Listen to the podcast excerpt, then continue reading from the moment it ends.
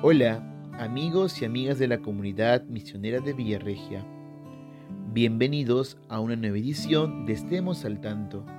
Hoy, como todos los miércoles, les traemos nuevas noticias en el mundo.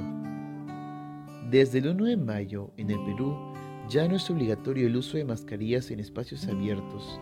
Esto solo será posible en las regiones con el 80% de su población mayor de 12 años vacunada con sus dosis correspondientes de la vacuna contra la COVID-19. Ese decreto hace que el Perú se sume a la lista de países que ya han dejado de exigir el uso de mascarillas en espacios abiertos.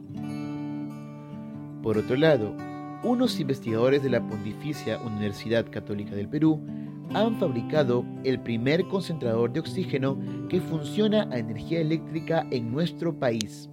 Este acontecimiento es un gran avance en la ciencia peruana, ya que ayudará a salvar varias vidas.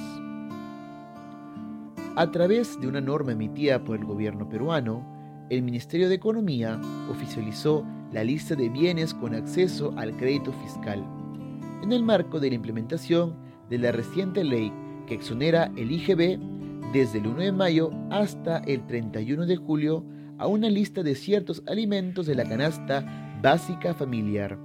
Esta ley es la número 31452.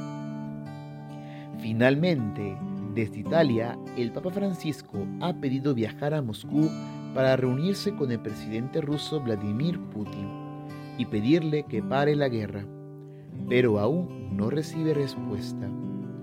Así lo ha publicado el diario italiano Corriere della Sera, en una entrevista en la que el pontífice menciona que teme que el líder ruso no puede y no quiere recibirlo porque cree que de momento no se detendrá.